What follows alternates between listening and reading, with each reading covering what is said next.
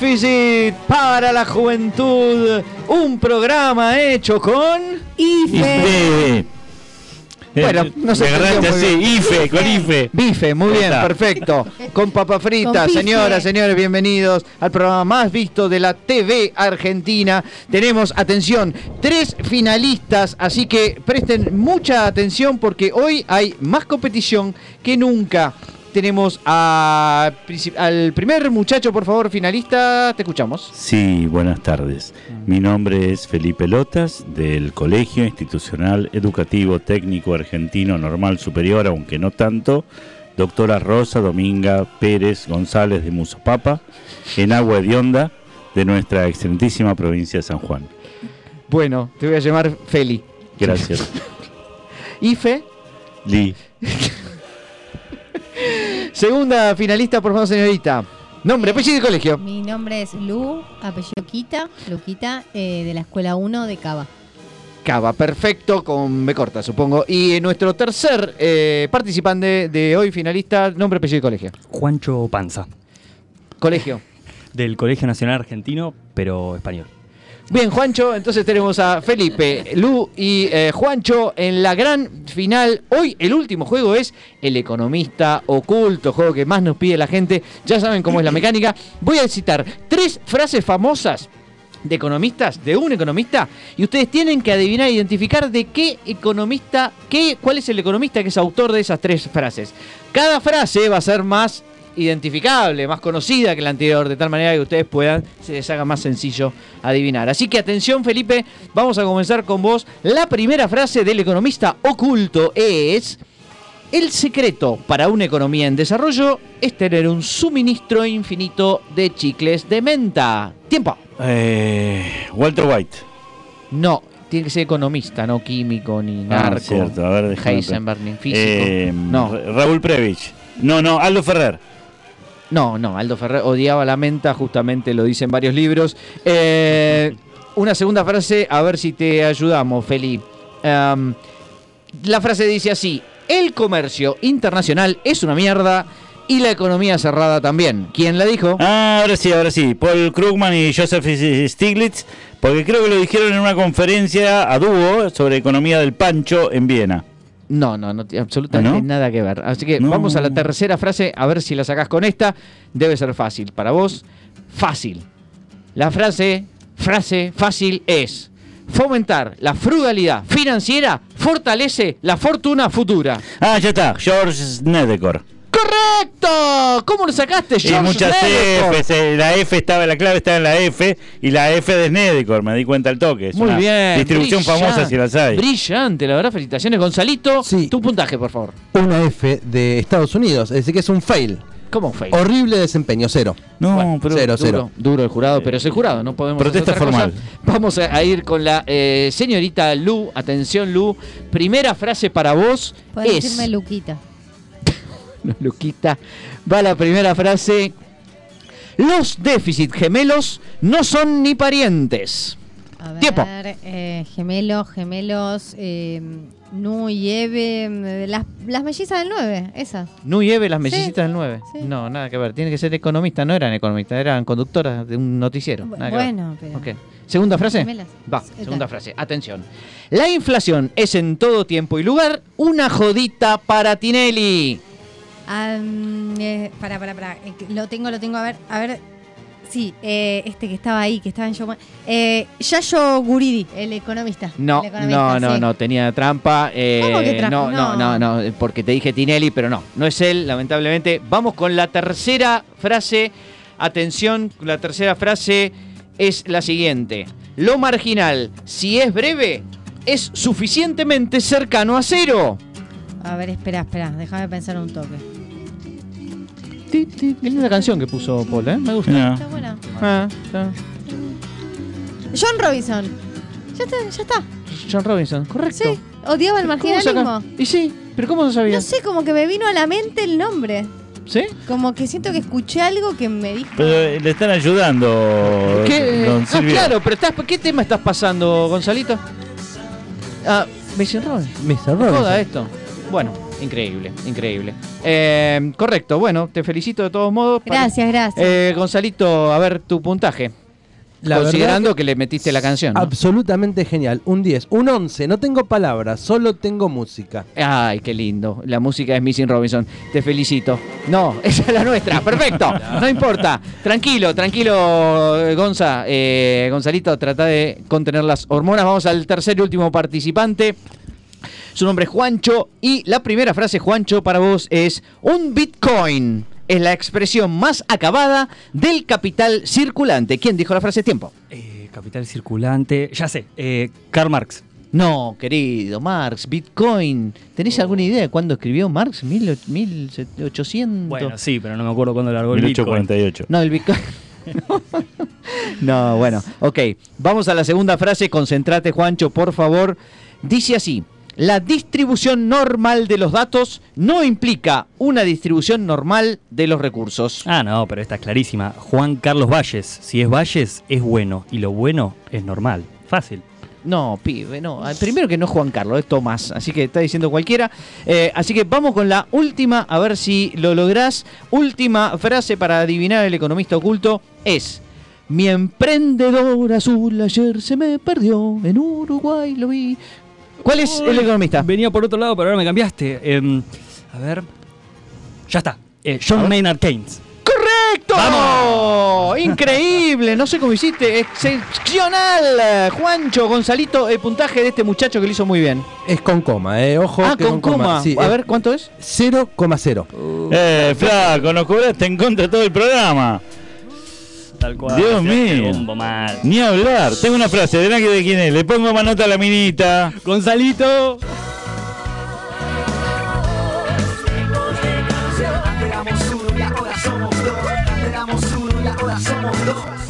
Bienvenidos a Dos Tipos de Cambio, hoy con invitado presencial, Presential Invitate, dicho eh, en inglés, porque sabemos que hay mucha gente que nos escucha desde afuera, desde, por ejemplo, Francia. Eh, mi nombre es Pablo Javier Mira, este es el programa que escuchás todos los jueves, el único, El único. co- eh, sí, programa de Economía. economía de los medios, exacto, muchas gracias. La que está hablando, la que me ayuda, la que me da letra, la que siempre está detrás del programa y a veces también adelante, es nuestra productora y su nombre es Bárbara William. Buenas noches a todos y todas, Radio Escuchas. Eh, me gusta cuando los programas los tenemos eh, bien producidos. Bien producidos Sí, por ti. que- que o sea, te estás autocelebrando. Pero hay muchos que a veces no, y cuando tenemos un invitado presencial suele ser bien producido. Excelente, excelente. Eh, entonces, así será. Esperemos que el programa esté a la altura de las circunstancias. Es momento de presentar a mi amigo, economista, matemático, estadístico y auditor, el hombre que jamás cobró un IFE, Gerardo, el formal. Runner. Muchas gracias, muchas gracias. Quiero agradecer realmente los aplausos a vos, Pablo, particularmente. Eh, quiero que todos acá sepan que los admiro. Eh, Excelente. los admiro. Gracias. Excelente, y nosotros Sí. a vos, Gerardo, querido. Eh, hoy tenemos un invitado deluxe, un invitado eh, que se negó a estar durante varios programas, pero que finalmente fue traído acá por la ley. Básicamente hubo un, eh, Un allanamiento. un- un allanamiento en su casa, un dictamen de primera instancia, eh, el Juzgado Federal de Concordia, y eh, lo tenemos acá. Sí, utilizó una técnica para que lo deseemos. Se hizo desear. bueno. Se hizo desear, Se hizo desear. Pero lo dijiste, claro, en, en lenguaje de economista. Muy bien. Claro. Muy bien, muy bien. Bueno, nuestro invitado, sin más, es eh, también es estadístico, ¿eh? también es macroeconomista y Es una también. mezcla de nosotros dos, Pablo. Sí, iba a decir, es la única persona, es la única persona fuera de nuestras familias que conocemos en común, que tenemos en común. Pero a Barbie también la conocemos. Eh, sí, es la- verdad. sí. Es verdad. Se Bueno, está la verseando, está tirando cualquiera. Con ustedes, Valentín Álvarez. Bienvenido. Muchas gracias, muy contento de estar acá. Muy bien, muy bien, Valentín. Eh, bueno, una- un placer tenerte en el programa, eh, sobre todo porque, bueno, sos joven, tenés, Ponele. tenés una vida... ¿Qué edad No, tenés? Sí, 25. 25 años. Así es. ¿Y te recibiste a qué edad? A los 23, no había cumplido 24 todavía. Muy rápido, ¿Digo bien? Sí. bastante rápido. y después rápido. hiciste maestría. Y después, eh, bueno, sí, eh, la tesis pendiente. Yo sé que ustedes acá La hablan famosa bastante tesis de que pendiente. la tesis no se entrega y yo, bueno, tampoco la entregué. ¿Tampoco entregaste la tesis? Todavía no, pero la quiero entregar, por eso bueno, estamos vamos a hablar de eso hoy. Estamos cerca. Perfecto. Es una bandera que nosotros levantamos. La tesis no se entrega. La tesis no se entrega. La tesis no se entrega. ¿Para qué la vas a entregar? La tesis no se entrega, sí.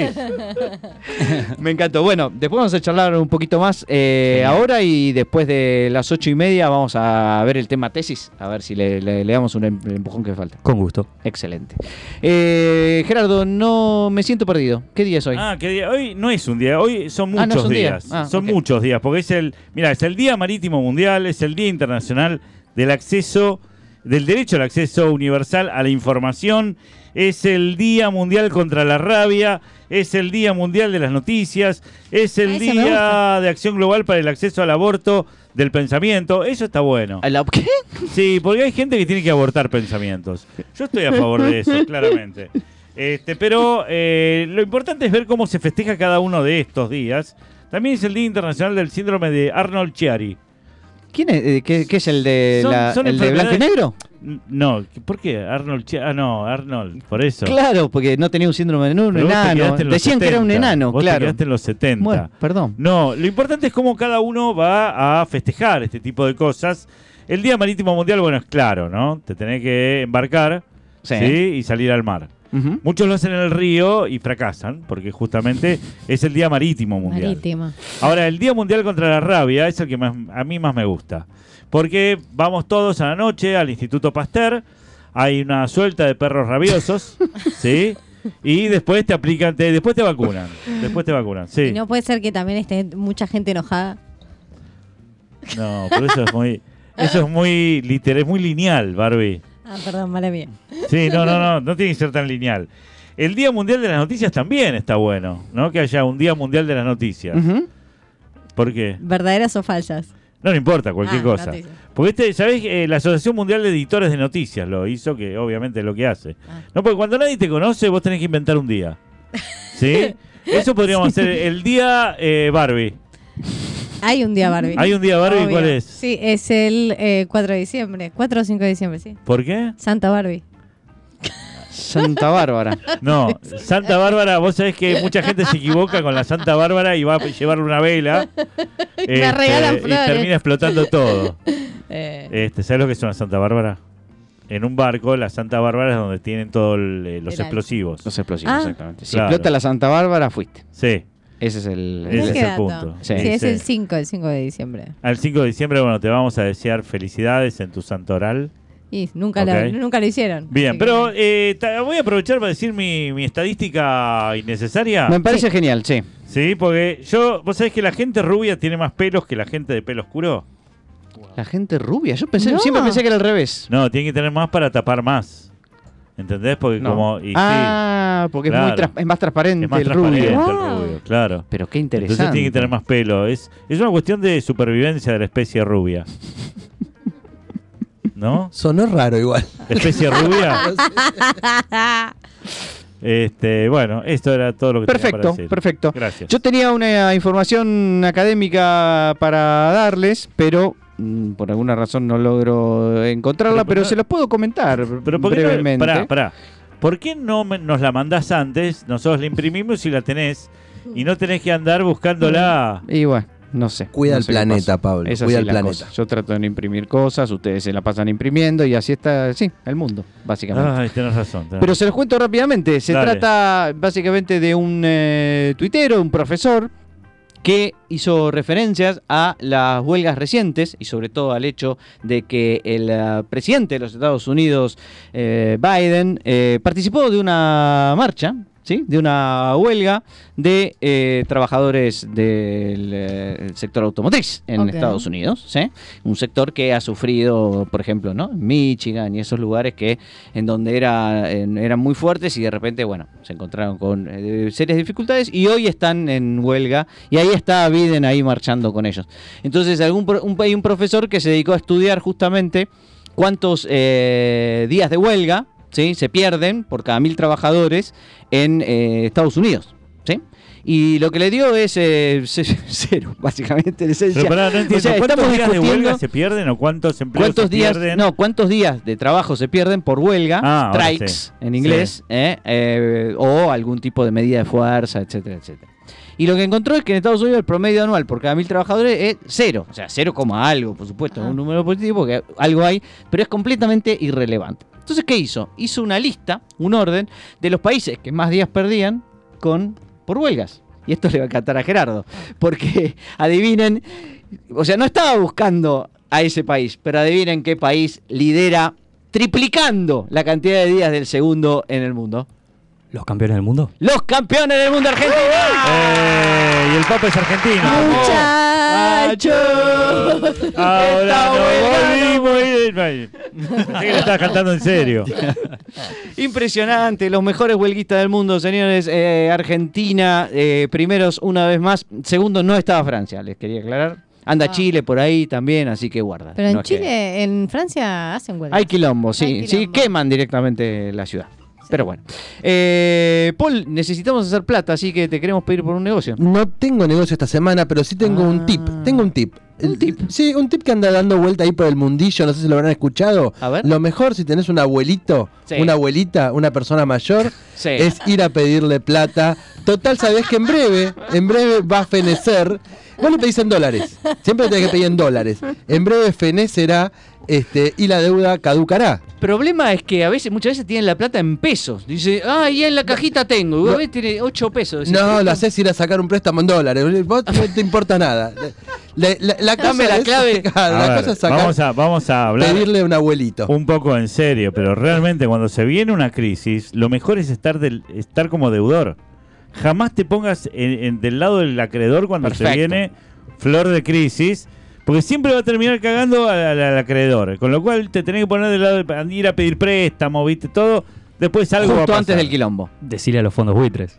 Sí, Ah, el bueno. fondo buitre. Ellos conocen. Tan mal no le va. Ellos bueno, conocen cómo es la No, cosa. no fue un negocio, pero fue un tip. Es la Bueno, y excepción te de. dijo otro negocio, ¿no? Claro, hay que salir a, a pedir préstamos Pedir ahora. préstamos eh, cuando te ve venir una crisis 15 fue más fuerte que esta. ¿Tengo 15 días para pedirlo? Alguien te va a ayudar. Bien. Alguien te va a ayudar. Señores, dos tipos de cambio eh, tiene eh, presencialmente la, eh, el placer de contar con Valentín Álvarez hoy. Valentín, queremos hablar un poco sobre tus eh, Habilidades docentes. No, Uf. bueno. Primero eso, queremos decir por qué nos conoces eh, a nosotros, especialmente a Gerardo. Así que contá brevemente esa situación. Bueno, yo soy ayudante de Gerardo en estadística, en estadística Ajá. 1 en el curso en la ¿Cuánto facultad. ganás por mes? No. No se puede decir eso, pero ya no paga ganancias, ¿eh? Eso No seguro. paga ganancias, este, gracias a las últimas medidas. Bien. La- ¿Te gusta dar estadística con Gerardo? ¿Cuántas clases das? Te deja dar. Uh, este cuatrimestre le pedí yo dar menos, estoy dando cuatro nomás. Poquitas. Cuatro en clases. Pero él contento, siete. porque a él le gusta dar eh, muchas clases a él. A él le gusta, igual me parece que las mías las sufrieron los ayudantes, los otros ayudantes, me parece. Sí, no, no, les gusta también, les gusta. Sí, les gusta. Especialmente los chicos que están empezando ahora eh, de, de- de encontrarse el gustito. Y cuando vas presencial, mucho mejor, ¿no? Presencial mucho mejor. Yo la clase virtual te digo que la sufro un poco. ¿Hablas de Gerardo cuando das clase? Eh, bastante. eh, Serruchín. pero siempre para bien, ¿viste? No, como nos enseña Gerardo, tal cosa. Claro, tal como otra. dice el líder. Claro, ¿Pero claro. ¿Qué quieres que diga, Pablo? No, bueno. Intento de verdad usar las frases o la, la- la misma forma de decir las cosas que él, porque entonces a los ojos de los estudiantes se nota que el curso está ordenado, está coordinado y lo valoran después. de Cosa que no pasa en otros cursos. claro. Cosa que no pasa en otros cursos. Sí, te, te digo que pusiste el dedo en la llaga. Es más fácil porque soy graduado de la escuelita de Gerardo, ¿no? Si no hubiera cursado el curso más difícil. viene de ahí, viene de ahí. Pero él me conoce mucho antes, ¿eh? ¿Te vas a dedicar a la estadística? Eh, porque tengo entendido que trabajás en CEPAL con temas de macroeconomía, ¿es así? Eh, sí, trabajo temas macro, algunos temas productivos también, eh, pero también estoy, sobre todo últimamente, trabajando bastante datos en general. Entonces, si de repente hay que hacer algún análisis de datos para algún documento en particular, bueno, un jefe mío y yo nos le- lo trabajamos ahí con, con el R. Está muy bien, le dan duro a, a los programas estadísticos, me parece Sí. perfecto. Eh, y entonces, ¿qué te gusta más? ¿Macro? O ¿Estadística? ¿A quién quieres más? También das clase de micro. Eh, doy clase de micro 2, sí, con Paulo Pascuini, que le mando un abrazo. Pascuini. También, yo, Al también final es graduado. un vendido, le gusta todo. Claro.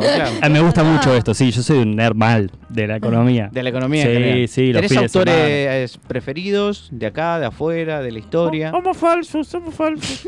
Ah, claro. Autores, autores. No, bueno, pero el Gerardo Rovner y claro, Palomira, claro. ¿viste? ¿Tenés alguna preferencia en particular? ¿No? Eh, no, ¿Te da lo diría, que leo de todo, me agarra por época. O sea, a- algunos días me levanto más mainstream, otros días más heterodoxo, voy, voy variando un poco. Muy bien, muy bien. Sí, sí. Te alimentás de todo, de todo lo que haya por ¿Y ahí. en qué etapa estás ahora? Ahora estoy en la etapa heterodoxa mal y estoy intentando también eh, alejarme un poco de los economistas, haciendo eh, un Uh, poco... Ah, bueno. puedes venir a este programa No sé los- qué hacer todos con nosotros entonces. Che, ¿y tenés pensado irte afuera en algún momento o la vas a bancar acá? ¿Qué vas a hacer? Bueno, O sea, ¿vas a traicionar al país o vas a, Ah, yo sí, olvidate. o vas a Pero ayudar? recién se acaba de mudar con la novia. ¿Cuál tiene ya que ver? no se va a ir ya? No lo prendan no sabe, fuego, no che. sabe, la no la sabe. novia lo está escuchando, no sabe que Pero se va a ir. el Es mes cierto, que a ella viene. también le mandamos un beso grande. Un beso grande. Che, y Valen, eh, pregunta, ¿no? Sí. ¿Ella, ¿Ella qué profesión tiene o qué carrera está siguiendo? También economista. Y yo No. intentando alejarme de los economistas. No. Nos conocemos entre todos, claro. Sí, Queda sí. todo en casa. ¿no? Claro, qué... Una economista muy, muy talentosa, eh, Micaela Fernández. La pueden buscar, buscar sus papers. Es verdaderamente muy Bueno, nuestra próxima invitada en dos tipos de cambio. Exactamente. Sí, totalmente. Seguro. Bueno, no tenés que chuparle las medias, ¿eh? De todas formas, este... Bueno, No, no tenés que sí, quedar bien pero- con ella. Eh, mi mayor defecto es ser honesto. No, eso es papelón. Bueno, la lo amabilidad. contrataron en Cepal. Le dijeron, sí, que venga. Señores, dos tipos de cambio. eh, va a ser una pequeña pausa de 14 segundos y ya viene la sección de Gerardo. Dos tipos de cambio. Lamentando no haber comprado dólares antes.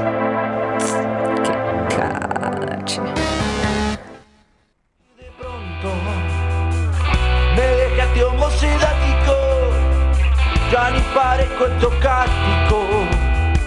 Quiero cambiar mi cambiar. Estamos, estamos, estamos, estamos eh, haciéndole un pequeño homenaje al ayudante de Estadística 1 de Gerardo Rovner, que es Valentín Álvarez, con... ¿Qué grupo? Los Incejados, por Claro. supuesto, con su con uno de sus temas más más hitazos, ¿no? Que tiene Me dejaste homocedástico, ya ni parezco estocástico. Me encanta, me encanta. Señores. Los incejados. Adelante, Gerardo. Malditos recursos, de eso voy a hablar. Eh, muchos economistas han, han trabajado sobre el tema de los recursos naturales porque parece que son importantes para la economía. Quería introducir esto porque era muy importante. Pero existe lo que se llama la maldición de los recursos, que también es conocida como la paradoja de la abundancia, que se refiere a la paradoja de que países y regiones que tienen eh, muchos, una abundancia de recursos naturales, especialmente de fuentes puntuales de, de recursos no renovables como minerales, combustibles, tienden a tener un menor crecimiento económico y resultados de desarrollo peores que los países con menos recursos naturales, ¿no? O sea, Por suerte, Argentina tiene el litio, tiene petróleo. no, tenemos, tiene gas. caemos Uh, en esta uh, clasificación, lo siento mucho, porque existe una hipótesis que apunta a muchas razones diferentes, incluyendo una disminución de la competitividad de otros sectores económicos, porque cuando vos tenés muchos recursos naturales, en general son muchos extractivos, estamos hablando más de minerales, eh, gas, petróleo, y eso obviamente cuando vos tenés un boom, como tuvimos nosotros por ahí a principios de este siglo, un boom de precios y un boom de, de- en ese sentido, en lo que es por ahí, este, en este caso, agrícolas. ¿no? de materias primas, eso hace que ingresen muchos dólares. Bueno, la verdad que estás muy expuesto a los shocks externos, ¿no? De precio y en el caso de la agricultura particularmente, como lo hemos sufrido este año, a shocks climáticos también, ¿no? Sí, de hecho lo que mencionabas es muy interesante porque es la idea de que cuando vos exportás muchos recursos naturales y te llenás de dólares muy fácilmente, muy rápidamente, sin demasiado, comillas, esfuerzo, eso te suele eh, Joder la competitividad. bajar la competitividad Claro. porque baja el tipo de cambio. Exactamente, real. porque empiezan a ingresar muchos dólares, se aprecia tu moneda Eso. y eh, deteriora la competitividad del resto, especialmente de la industria, que puede llegar a perder eh, puestos de trabajo. Nosotros, de hecho, estábamos a punto de exportar este programa a, Nos a Indonesia. Nos sí. recagaron. Pero después Sí. empezaron que no entendían el idioma y esas cosas. Y Era cuando- el tipo de cambio, Cuando no señor. le pones onda, Pablo, a, eh, no, realmente los indonesios queremos hacer una protesta formal, ¿sí? Y lo mismo con los tailandeses, que creo que se unieron, armaron un cártel anti dos tipos de cambio. Se ponen de acuerdo, increíble. Sí, nos juntamos el jueves que viene en la embajada. Bueno, eh, un poco de eso, un poco de eso hay varios estudios. Por ejemplo, a ver, la idea de que los recursos naturales pueden ser más una maldición que una bendición económica comenzó a surgir allá por la década de 1980. Y en ese sentido, el término maldición de los recursos se utilizó por primera vez por Richard Auty en 1930 1993 para describir cómo los países ricos en recursos naturales no podían usar esa riqueza para impulsar sus economías y cómo, en contra de toda intuición en todo caso, eh, estos países tuvieron un crecimiento económico menor que los países sin una abundancia de recursos naturales. Hay muchísimos estudios, está también el de Jeffrey Sachs y Andrew Warner, que han mostrado una relación entre la abundancia de recursos naturales y el crecimiento económico pobre. ¿No? Perdón, yo quiero ser esa persona que todos odiamos. Sí. ¿Y Noruega? Tomá, Eh, tenés- tenés- tomá. Bueno, hay cuatro tipos de países. Hay ayudante. tres tipos de países. Los normales, Argentina y Noruega.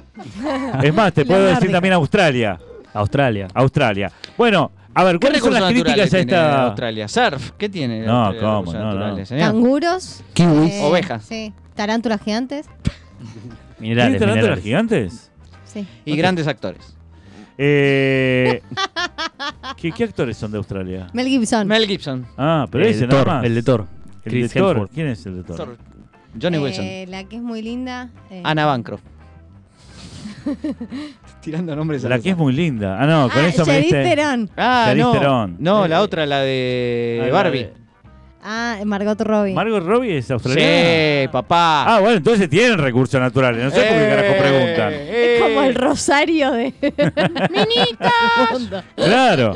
Este, bueno, una de las críticas un poco también aparece eh, de esta teoría es que es un poco al revés la cosa, ¿no? Si no es que por tener eh, a- abundantes recursos naturales se puede generar esto, sino que mucho tiene que ver con el tipo de políticas que aplican, especialmente cuando tenés buenas políticas gubernamentales que buscan políticas anticíclicas. Es decir, bueno, esto es bíblico, ¿no? Los siete años de vacas gordas y siete años de vacas flacas. Es decir, en algún ¿En la momento... Biblia había eh, siete años de vacas gordas también? Sí. O sea, además de los siete años de mala No, suerte. esto tiene que ver con cuando José te- se pone a trabajar con el José, José, cinco letras. Sí. Este, se pone a trabajar con el, el, eh, eh, ay, ¿cómo se llama? Con el arado. No, con el, con el eh, tarado. el faraón, con, el faraón. sí, y le dice, che, soñé que de pronto ¿Che? había siete. Sí, le Bueno, dice así. Le dice, che, porque él venía de Corrientes. él venía de Corrientes, José. Porque era así, todo en Mesopotamia. No era en la Claro, la Mesopotamia. media luna. Claro, ahí está.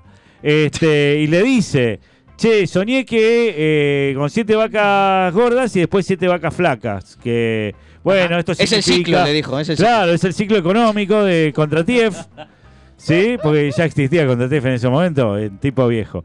Y el tipo, entonces, eh, estos países que han utilizado estos buenos momentos en que tenés un buen precio de los commodities internacionales para tus commodities, bueno, no te la gastás toda, la, la, la guardás, la ahorrás, la, aparte te sirve para subsidiar las eh, industrias que eh, se ven, Tienen ven una perder, competitividad claro, mejor, claro. le Menor. da me- mejor competitividad subsidiándolas, Ujú, sí. dándoles un pequeño subsidio y así más o menos mantenés la cosa a flote.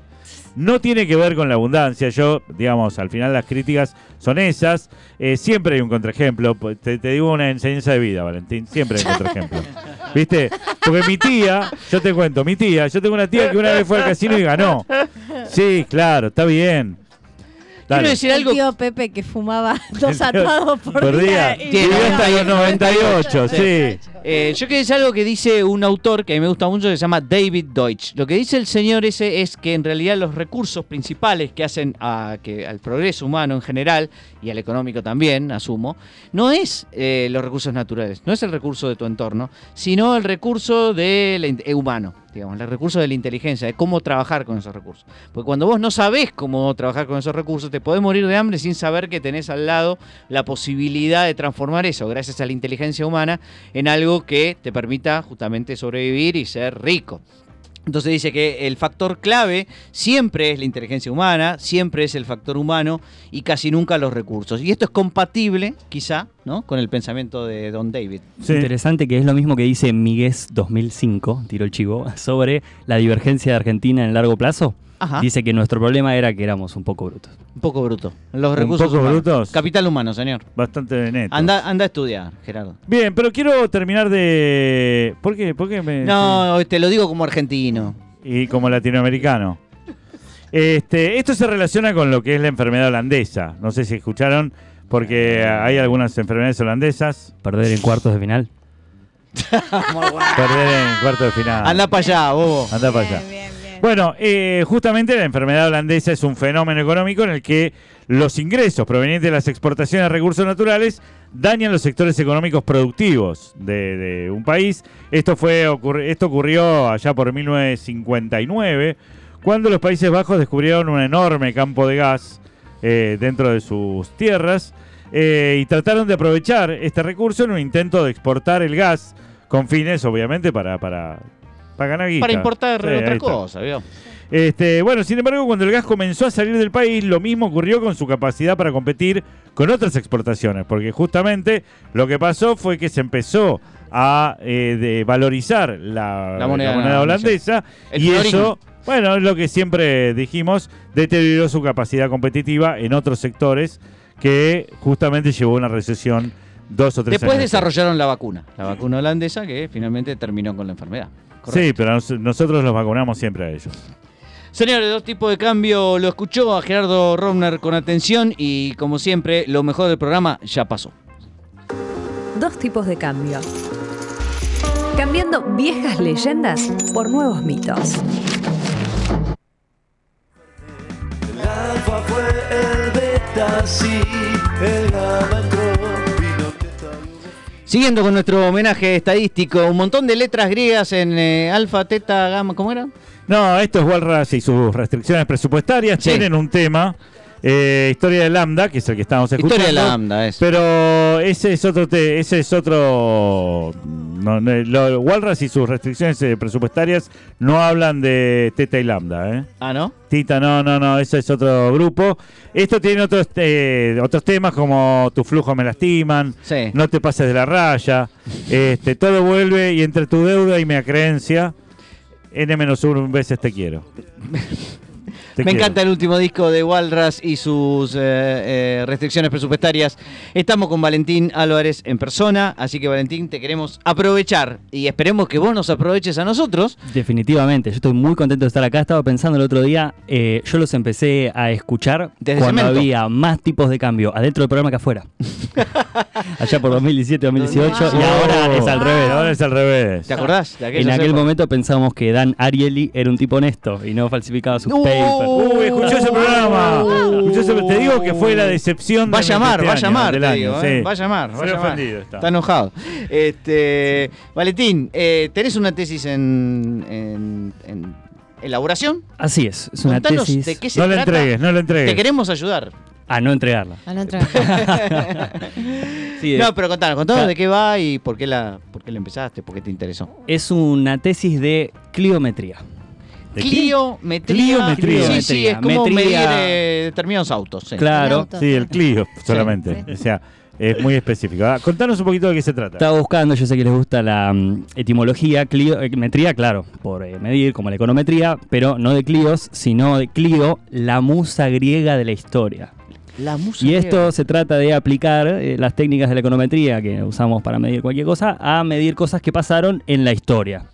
A mí me gusta decirlo así porque decir que es hacer historia económica es medio una trampa. Para mí eh, hay una diferencia entre cómo los historiadores y los economistas miran la historia. Los historiadores eh, buscan en la historia averiguar qué pasó. Y en mi tesis, yo como economista lo que hago es todo lo contrario. Intento ver qué es lo que no pasó para cuantificar los efectos de lo que sí pasó. Esa O es sea un que poco uno mirando idea. lo que no pasó versus lo que pasó puede cuantificar lo que podría haber Lo que pasado. podría haber pasado. O sea, el costo de oportunidad. El costo de oportunidad. Los efectos, los efectos. eh, El famoso contrafáctico, ¿no es cierto? Ah, Imagínense claro.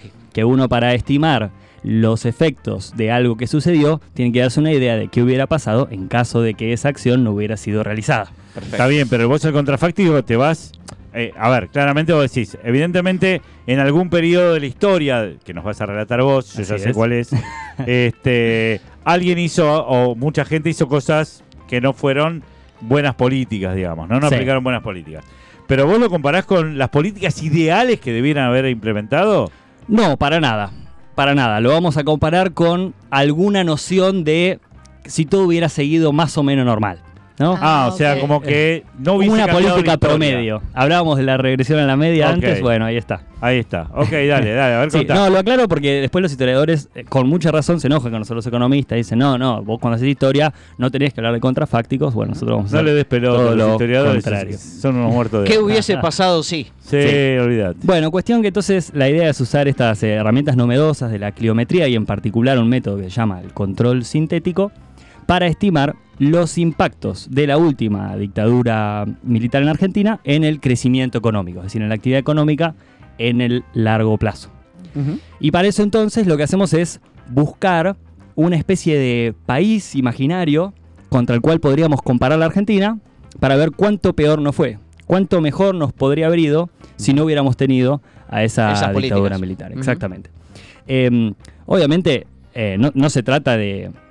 No, no importa cuán positivo fuera el impacto de la dictadura del crecimiento económico, uno no la evaluaría por eso, ¿no? Bueno, por eso te decía, vos diferenciar lo que fue la dictadura en sí de las políticas que aplicaron. Vamos a hablar de las políticas, Económicas. que- claro, las políticas económicas. Absolutamente, eso me Porque parece la muy dictadura importante. no nos gustaría de ninguna manera, por más que las políticas económicas hubiesen sido buenas.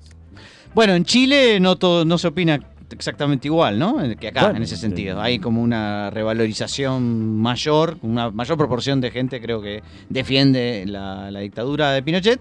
Y una Pero- de las sospechas podría ser que las políticas económicas de aquella época hoy son bastante defendidas y se considera que no fue que fueron que acá fueron bastante peores que allá, quizá algo de eso. Claro, yo tiene- diría de separar lo que fueron las políticas, que supongo que es lo que fue lo que midió Sí. Valentín, el efecto de las políticas económicas, más allá de lo que es una dictadura eh, en lo político y en lo social, ¿no?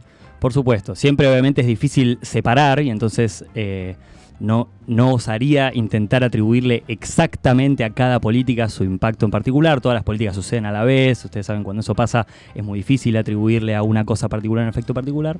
Pero sí, obviamente vamos a estar hablando de las políticas económicas, las reformas institucionales, todo tipo de medidas del programa económico que hayan podido impactar en el largo plazo. Yo tengo una pregunta, digamos, no metodológica, sino de a qué, qué tipo de cosas te, digamos, con, con qué tipo de cosas te metes y con cuáles no. Bien. Porque a lo largo de la dictadura tuviste siete años y te, tuviste un conjunto quizá diferenciado de políticas económicas. O sea, no, si bien, digamos, hubo algunas tendencias más o menos generales, fue muy distinto, creo yo, el periodo de Martínez de Oz, que fue muy brutal, digamos, a otros periodos posteriores donde ya la política económica quizá pasó a segundo plano, quizá no se hizo mucho, pero bueno, fue un programa muy concreto. Entonces la pregunta específica es si estudiaste las políticas de Martínez de Oz o todo el periodo de la dictadura. Bueno, para responder esa pregunta, uno lo que necesitaría tener eh, muy en claro y cuanto más explícito creo yo mejor, un modelo sobre qué es lo que determina el crecimiento. ¿no? Si uno sabe cuáles son las variables económicas que afectan al crecimiento, a favor o en contra, entonces puede atribuirle determinadas medidas a determinados impactos y de esos impactos a los resultados, como pueden ser el crecimiento. Entonces algo que yo hago en mi tesis, que eh, creo yo en comparación con lo que he leído por ahí es más nuevo, es explicitar cuál es mi modelo de determinación del crecimiento. Entonces decir, bueno, fíjate que si el crecimiento está determinado por este modelo y tenés esta y esta variable, bueno, esta política y esta y esta que hizo la dictadura afectan acá y acá y entonces por eso pueden haber afectado negativamente el crecimiento. Claro. ¿sí? O sea, Eh, tomás un atajo, digamos, para no que- quedarte específicamente en, en un plan específico. digamos. Exactamente, entonces uno agarra todas las políticas, yo no voy a poder separarlas, pero sí te voy a decir exactamente cuáles son y por qué yo creo pueden haber afectado negativamente el crecimiento. Un ejemplo, por ejemplo, es que si el crecimiento está restringido por el sector externo, digamos, si tenés algún límite a la deuda que vos podés tomar, la deuda externa, eh, y en algún momento te podés quedar sin financiamiento para las importaciones y por lo tanto para el crecimiento, entonces un endeudamiento excesivo, repentino, a tasas muy altas, eh, puede generar una restricción al crecimiento en el largo plazo. Y bueno, entonces mi modelo tiene esas características y yo digo, este es un punto en el que la dictadura se jodió a sí misma y a los que vinieron después. Por ejemplo, el gobierno de Alfonsín estuvo muy complicado, en parte porque tenía que lidiar con una deuda externa que no podía manejar. Claro. Y eso, eh, supongo que vos te eh, limitaste al periodo de la, de la dictadura, pero con las mismas técnicas y pensando por ahí en un par de periodos más donde ese mecanismo de endeudamiento también se repitió, en otra escala probablemente, como la convertibilidad o el gobierno de Macri. ¿Ves como alguna posibilidad de aplicarlo ahí también o por ahora no te interesa ver, ese, ese impacto? Bueno, se podría aplicar algo que... em, un- o un punto que tengo yo es que los datos no hablan solos, ¿no es cierto? Y entonces uno los hace hablar y entonces eh, yo considero que hay que fundamentar estos ejercicios empíricos bien de cerca con lo que escriben los historiadores sobre el asunto, ¿no? Y entonces yo lo que hago es decir, bueno, ¿por qué agarró la dictadura? ¿Por qué 1976? Bueno, porque este es un punto donde parece haber cierto consenso entre los historiadores y entre los economistas que han discutido este tema de que aquí se produjo un quiebre. Sobre el 90, 91, por ejemplo, no parece haber eh, tal consenso y por eso entonces no, lo- o bueno, ese es uno de los motivos por el que no lo voy a mirar directamente. En parte, ¿por qué? Bueno, porque en los 90 se arrancó creciendo, ¿no? por lo menos al principio, y entonces eh, es un poco más difícil eh, atribuirle un quiebre negativo cuando tenés una serie que está creciendo de alguna manera. ¿Qué encontraste entonces? Y encontré efectos ¿O muy querés contar algo más de la metodología? No, bueno, no. no, como Tampoco es tan como te divertido. parezca supongo. bien. ¿Cómo los mediste no. los efectos? ¿En Claro. función del PBI? ¿Cómo Eh, los mediste? Sí, siempre tomando el PIB per cápita como indicador de, de crecimiento económico.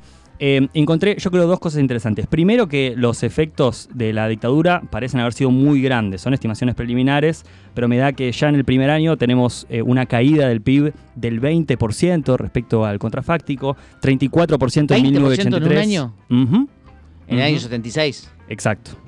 20% Ya del PBI per cápita. Es cierto que habíamos arrancado ya en recesión, ¿no? Desde el 75, entonces eso, para medir cada año particular, bueno, uno tiene que abstraerse un poco e intentar sobreinterpretar cada uno de los años. ¿no? Mucho, 20% creo que- de la tasa de crecimiento.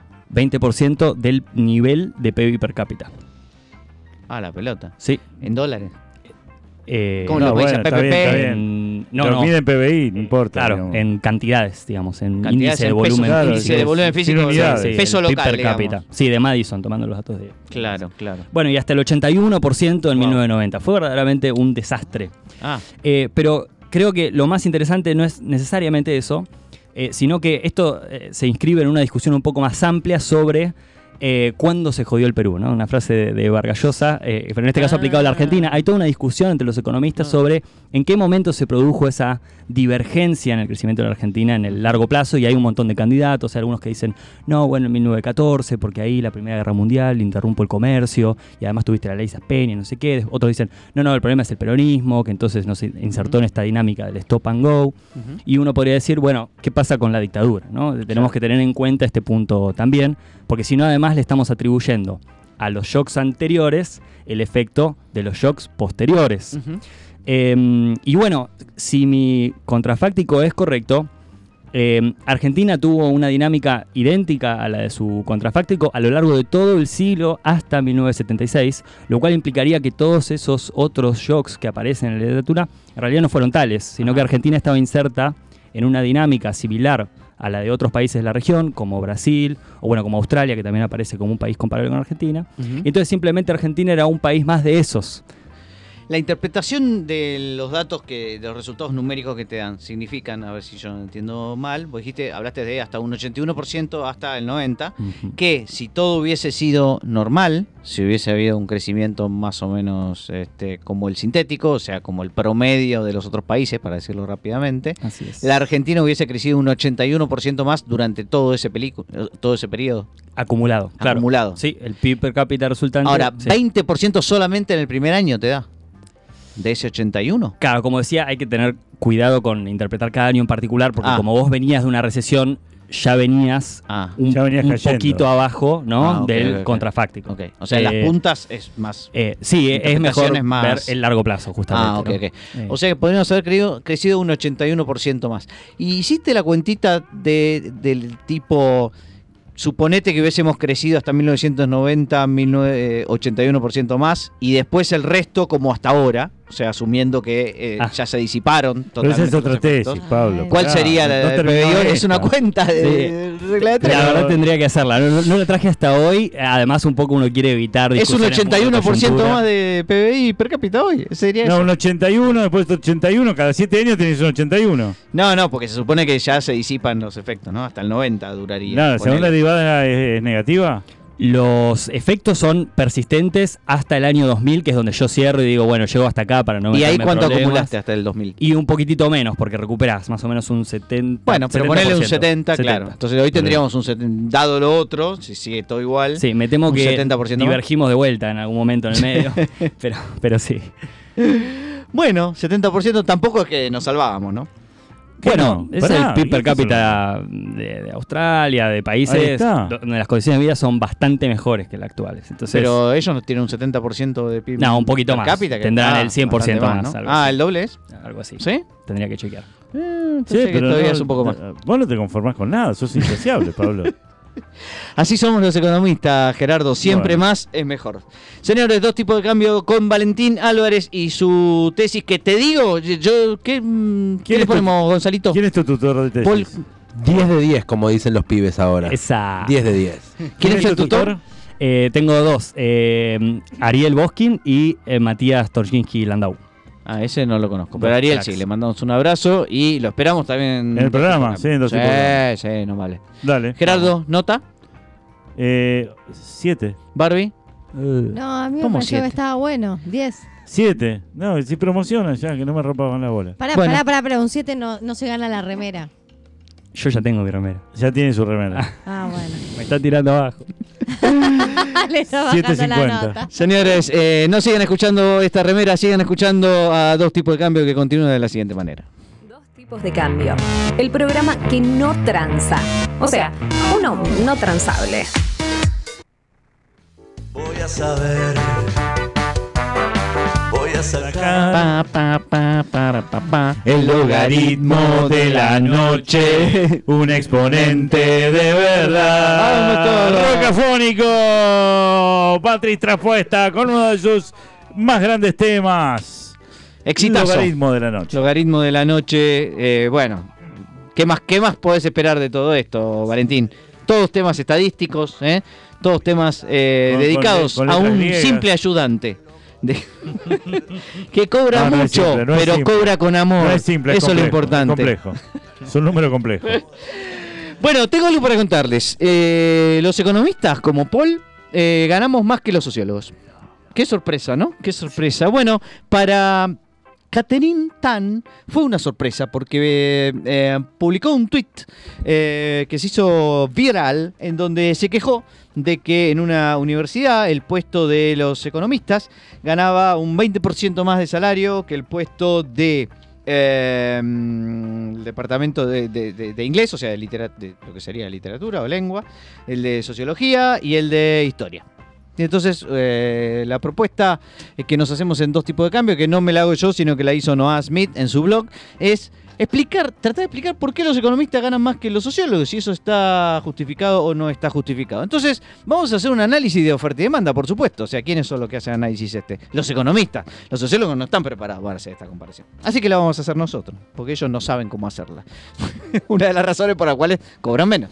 Eh, ¿Cuál es la- el análisis de oferta y de demanda que eh, hay que hacer? Bueno, uno podría pensar, por ejemplo, que por algún momento la demanda de economistas por parte de los departamentos de, mm, educativos estaba más o menos constante en el corto plazo. Y entonces preguntarse qué pasa con la oferta de economistas y la oferta de sociólogos. Ustedes saben que cuanto mayor oferta haya para esas posiciones, menor va a ser el salario que le paguen, Claro. como dice la vieja teoría de la oferta y la demanda, y esto lo entiende cualquiera, espero. Eh, y la pregunta es por qué la curva de oferta de los economistas debería estar más abajo ¿sí? Que la curva de oferta, o sea, más, eh, perdón, más arriba, o sea, eh, meno- menos cantidad disponible de economistas para estos departamentos que la de sociólogos. Hay un montón de gente que estudia economía después de todo. Bueno, el tema es que los economistas, según dice en el blog, en el blog podrían ser, estas son explicaciones por supuesto tentativas, no son definitivas, que los economistas no solo sirvan para dar clases, sino para otras cosas. Entonces, es posible que puedes trabajar en un banco, como el señor Gerardo Romner, puedes trabajar... Somos excelentes amantes también. Puedes trabajar en instituciones del sector público, como la doctora Williams o el doctor eh, Álvarez. Eh, o como el doctor Mira, ¿sí? Y eh, también podés eh, hacer otras cosas, por ejemplo, bueno, tener tu propia consultora, ¿no? O también podés Hacer grafiquitos. hacer grafiquitos, exactamente, o directamente trabajar en, en otros temas, porque los muchos economistas, por ejemplo, se reciben de economistas, pero después hacen un posgrado en data science, ¿no? O en econometría, o en, bueno, en estadística. Yo creo que la gran diferencia es que sabemos matemática y ellos no. Bueno, ese es O sea, ¿viste el, el chiste de, bueno, yo cobro mucho porque no por, por el tornillito, sino porque sé dónde ubicarlo? Bueno, nosotros sabemos dónde poner el dígito. Nosotros sabemos dónde poner el dígito. Es la mejor frase que escuché en los últimos 15 segundos. Eh, así que bueno, una de las explicaciones efectivamente tiene que ver eso, ¿no? Con la variabilidad, con la capacidad, ¿no? Versatilidad que tienen los economistas de por ahí eh, aplicar su trabajo a distintos eh, sectores o estudiar a partir de su carrera otras carreras que los haga- les haga entrar a trabajar en esas circunstancias, que eso, eh, programación es otro, otro ejemplo, etcétera, etcétera. Un sociólogo, pero pará, hay sociólogos que, han, que han, se han metido en programación. Esos ganan bien. Sí, Esos ganan bien. muy bien, ¿no? O sea, la Ay, pregunta bueno, es por qué se metieron en sociología Hay para muchos empezar. sociólogos que se dedican a la Qué buen economía. ejemplo. ¿Sabes que con- Muchos sociólogos. Conozco gente que eh, hace ese argumento todo el tiempo. tipo, Yo conozco un sociólogo. Yo conozco un sociólogo. claro, bueno, esto es el Este, promedio, querido el promedio. Gerardo. Claro. Regresemos a la media. Así y- que esa sería la um, explicación de oferta. Pero también podría haber explicaciones de demanda. ¿sí? Es decir, ¿qué pasa si los departamentos eh, académicos de las universidades, eh, o sea, la oferta es más o menos igual, asumamos, pero en realidad lo que hay es más demanda? Sea, por parte de estos, estos departamentos de economistas. Y la pregunta es: ¿por qué habría más demanda? La respuesta es porque hay más alumnos. O sea, que si hay más alumnos eh, estudiando economía, van a necesitar más economistas para esos departamentos. Y si hay más gente que estudia economía que historia o sociología, sorry, pero la demanda va a ser mayor y si la demanda va a ser mayor, el precio también lo será. Estás muy Gary Becker hoy. Estoy muy Gary Becker y cada vez me gusta más Gary Becker. Otro día vamos a hablar de Gary y de sus extensiones posibles. Está muy interesante Ay, la no. cosa. Eh, pero ¿cuáles son las eh, explicaciones que podría dar eh, un sociólogo? Dice, bueno, después de todo, ellos también tienen la palabra, un ratito, pero, pero la tienen. Eh, un sociólogo podría decir, bueno, por ahí los economistas lo que aprenden es a negociar, ¿no? Entonces no es un tema de que saben más matemáticas, lo que saben eh, de, de porcentaje, todas esas cosas, pero eso les permite negociar mejor y por eso ganan más ahora salario. sigue, sigue mi tesis de que sabemos matemática, porque, no sé, ¿ustedes tuvieron una materia de negociación? Pero la negociación no es solo matemática, sino también es No, estrategia. pero Hay que porcentaje, vos vas negociar. acá, bueno, pero siempre tenés los números en la cabeza. ¿Cuánto te paga Paul a vos? ¿A mí? Sí. ¿Que ¿En porcentaje querés? Eh, El ROE, el ROE es del no, no, 34%. no, tu salario mensual en, en la radio. Mi salario mensual en la radio Sí. es positivo. Más real. o menos lo mismo que mi salario mensual en la Sí. facultad. No, no, es mucho más alto, mucho más alto. Es que siempre, siempre le digo, no, tenés, no tiene precio el aporte que hace, así que no, no le pago. Claro, A exactamente. mí me dice lo mismo. Bueno, así de malo somos negociando, así que eso no podría ser una, explicación. También puede ser una perspectiva de la élite, ¿no? La élite es la que de repente elige, ¿no? Eh, qué se debe estudiar, qué no se debe estudiar, la que define dónde hay universidades o no, la que las financia, etcétera, etcétera. Y como le gustan más los economistas, entonces le pagan más a los economistas, porque piensan como ellos, ¿no? Nosotros estamos del lado del poder, señor, y como tales nos eh, garpan más. También podría haber un prejuicio, es decir, no, porque vos creés que los economistas saben más matemáticas, está lleno de sociólogos que saben un montón de matemáticas, Yo conozco incluso multiplicación. Yo Sí, conozco uno, exactamente, exactamente. Tío Así Pepe. que esas son las posibles explicaciones que daría eh, un sociólogo. ¿Qué queda de todo esto? Como siempre, hacer un contrafáctico, cliometría, eh, un análisis sintético, todo eso que hizo el señor Álvarez, lo vamos a hacer para analizar si los economistas o los sociólogos son los que deben ganar plata. Ah, eso o sea sí, que no resolviste nada. eso sí, ese análisis lo vamos a hacer nosotros los economistas. Pero no resolviste nada. Yo pensé que ibas a decir, bueno, miren, la razón es esta. No hay razones, Gerardo. ¿No? La vida es Pero así. nos pagan más que los sociólogos, ¿o no? Un poquito. En promedio. En promedio, tenés razón. Gracias. Seguimos con más dos tipos de cambio. Dos tipos de cambio. Porque para nosotros, un pobre extremo no es pobrísimo. Es paupérrimo.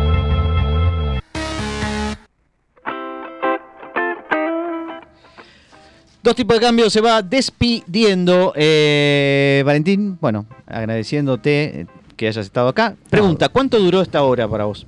Muy poco, me quedaría ¿No un es par de horas más. ¿No es increíble? Impresionante. Impresionante. Volando se necesitas tres horas para explicar tu tesis. ¿Qué porcentaje A él explicaste le de tu gusta tesis? hablar en tres horas. ¿Qué porcentaje explicaste? Un beso a mis amigues que alguna vez me aguantaron tres horas hablando de esto. No, tres horas con el sintético. Sí. Qué bárbaro, qué bárbaro. Mío, día por día. fue. Tenía muchas preguntas, estaban entusiasmados ellos, mira. Mira, No, mentira, Mentira. mentira. Le preguntan a Mica cuando la traigan. ¿Sí? La traemos a Mica, bueno, le mandamos un beso a Mica también. Mica. La verdad, felicitaciones por aguantar el coso este. Este. Al Clio. al Clio, sí. Clio. Gerardo, Yo eh, tengo no- una pregunta. Sí. Eh, ¿Al país que haces de contrafáctico le Ah, pones bueno. nombre? Muy, buena pregunta. Eh, Porque yo tengo. Ah. La porongoña Ay, rebelde. Dale, me encanta, porque se le suele decir Argentina sintética o algo así. No, que- pero- uh, Para mí se tiene que llamar eh, Melmac.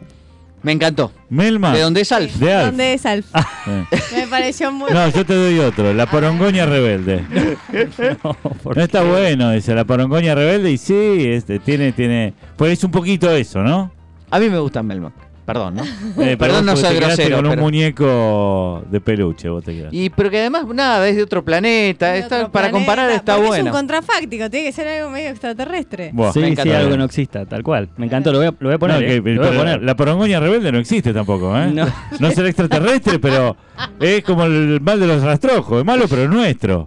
Gerardo, noticia insólita de Mira, la estoy fecha. buscando varias, encontré varias insulsas en realidad, por ejemplo, una mina de en China que se afanó un, eh, un iPad, no, perdón, un teléfono, un iPhone, eh, mordiendo, ¿viste? Cuando vas a las tiendas, Sí. cuando vas a las tiendas de, de Apple, por ejemplo, Sí. que tenés las muestras, pero están con un cable, para que no te lo puedas llevar.